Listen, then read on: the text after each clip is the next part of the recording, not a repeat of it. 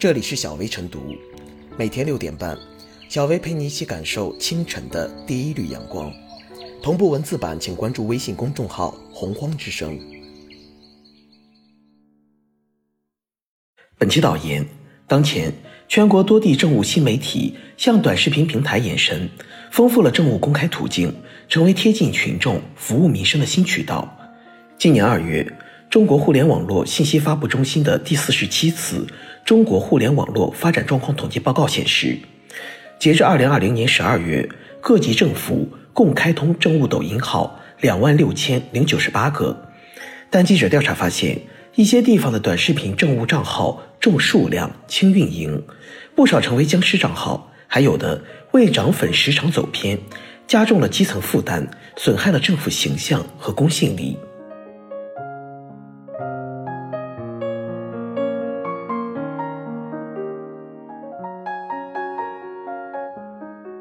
政务短视频别变成形式主义新秀场。抖音等短视频平台近年来越来越火，制作抖音短视频或是拿着手机刷短视频，已变成了很多人的日常。而入驻短视频平台的政务公号也变得越来越多。如记者以“镇人民政府”为关键词，在某短视频平台上进行用户检索，手机屏幕上出现的搜索结果长达近百页。各级政府纷纷开设短视频政务账号，有人觉得不可取，是一种盲目跟风。实际上，网民关注哪里，工作就要做到哪里，政务宣传就要能与时俱进，而不能拘泥于宣传形式，这样才能更大程度地实现宣传效果。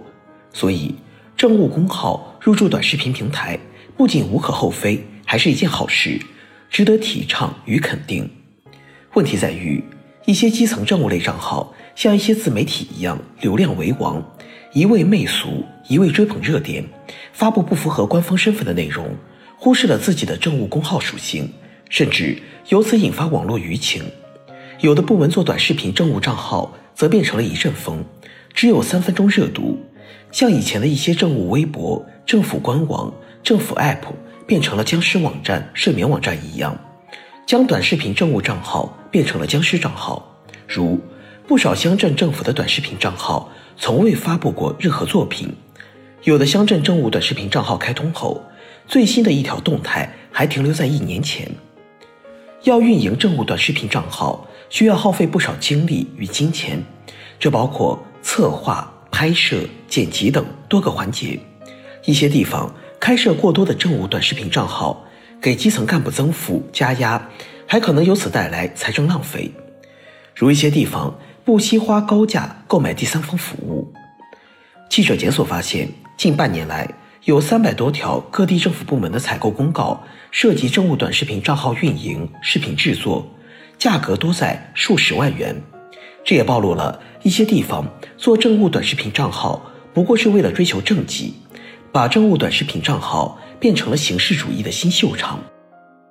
政务短视频跑偏，暴露了形式主义的作风病。防止政务短视频变成形象工程，首先是要克服形式主义的作风病，同时运营政务新媒体还要有正确的考核导向，加强对政务短视频账号的规范管理，加强对管理人员的培训。对于政务短视频账号偏离政务新媒体属性或变成僵尸账号、睡眠账号的现象，要追究相关责任人的相应责任，政务短视频不能变成了政绩泡沫，要推进政务新媒体健康有序发展，更好发挥政务宣传的作用，让公共财政、干部精力用在刀刃上。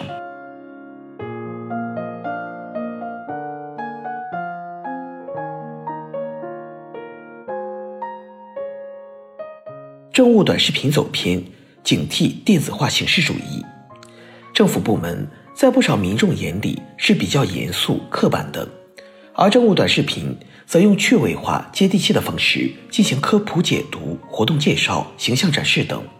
不仅收获了大量粉丝，也打造出了政府亲民新形象。借助新媒体手段来进行政务宣传、展示和服务，是开设政务短视频的初衷。政务短视频好不好，有没有效果？归根结底，要落脚到服务与公信力上。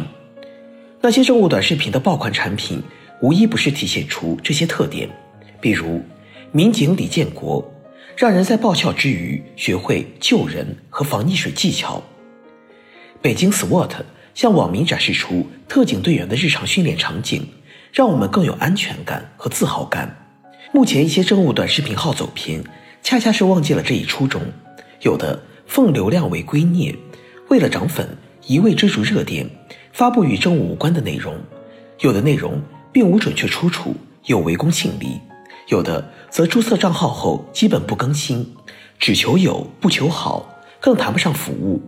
还有的地方自己做不了，就花高价采购第三方服务，造成了无谓的浪费。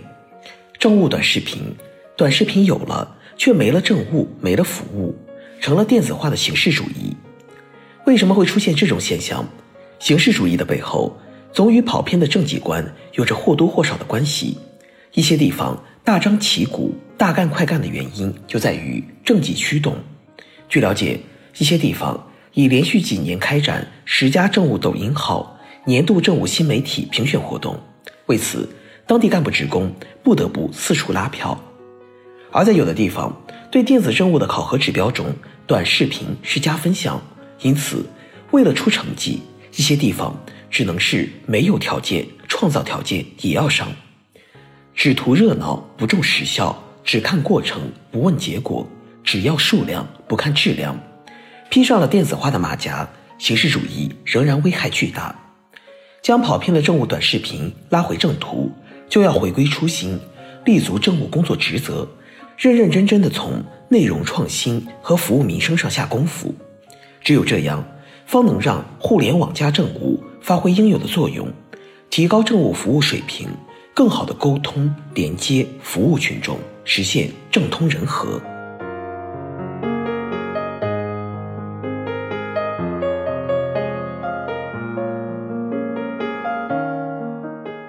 最后是小微复言，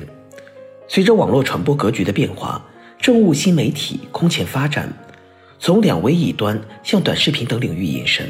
然而，一些地方贪多求全，层层加码，